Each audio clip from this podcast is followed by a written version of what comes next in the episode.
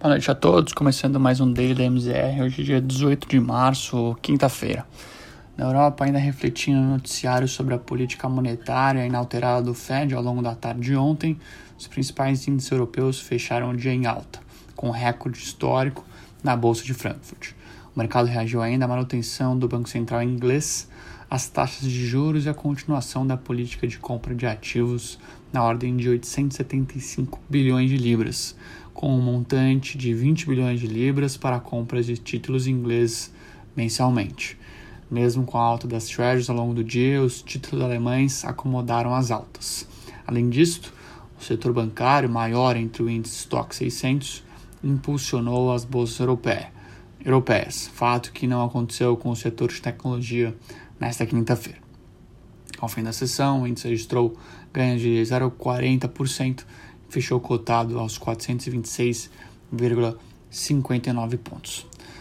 Nos Estados Unidos, o mercado segue reagindo à escalada de rendimentos das Treasuries de 10 anos.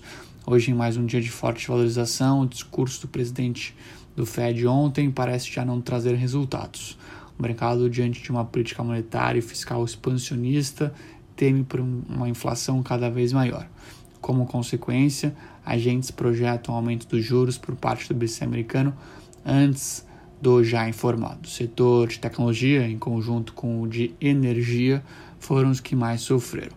A escalada das treasuries prejudica diretamente as ações de tecnologia, enquanto a queda no preço do barril de petróleo pressionou as empresas de energia ao longo da sessão. Ao fim desta quinta, o S&P 500 registrou baixa de 1,48%, Nasdaq em queda acentuada de 3,02% e Dow Jones com perda de 0,46%. No cenário local, o Ibovespa registrou dia de queda ao longo desta quinta, pressionado principalmente pela queda forte nos contratos de petróleo, que caíram por volta de 7% ao longo da sessão. Petrobras ON, ON e PN foram bastante impactadas. Além disso, a notícia de que a França voltará para lockdown preocupou os mercados com relação à piora na pandemia e à logística de distribuição da vacina no continente europeu.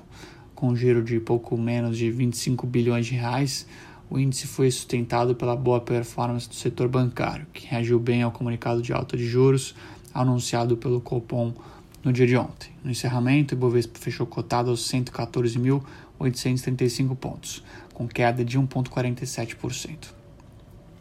Com relação a juros, após o comunicado do Copom, tivemos forte volume de negociação dos contratos locais. As curvas curtas e intermediárias apresentaram alta consistente à medida que o BC informou sobre um aperto um pouco mais rígido do que o esperado e já deu como certo uma nova alta de 75 pontos base na próxima reunião.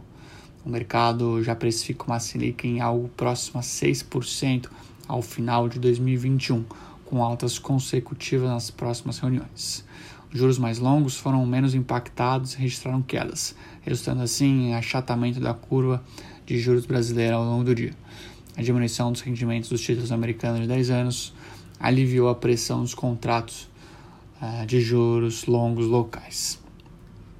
Com relação ao câmbio, diante da repercussão também sobre o comunicado do Banco Central, o dólar americano perdeu força contra a moeda brasileira e encerrou em queda de 0,30%, cotado a R$ 5,56.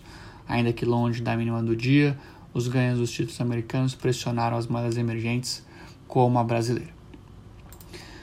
Bom, por hoje é isso, pessoal. Tenham todos uma excelente noite e até amanhã.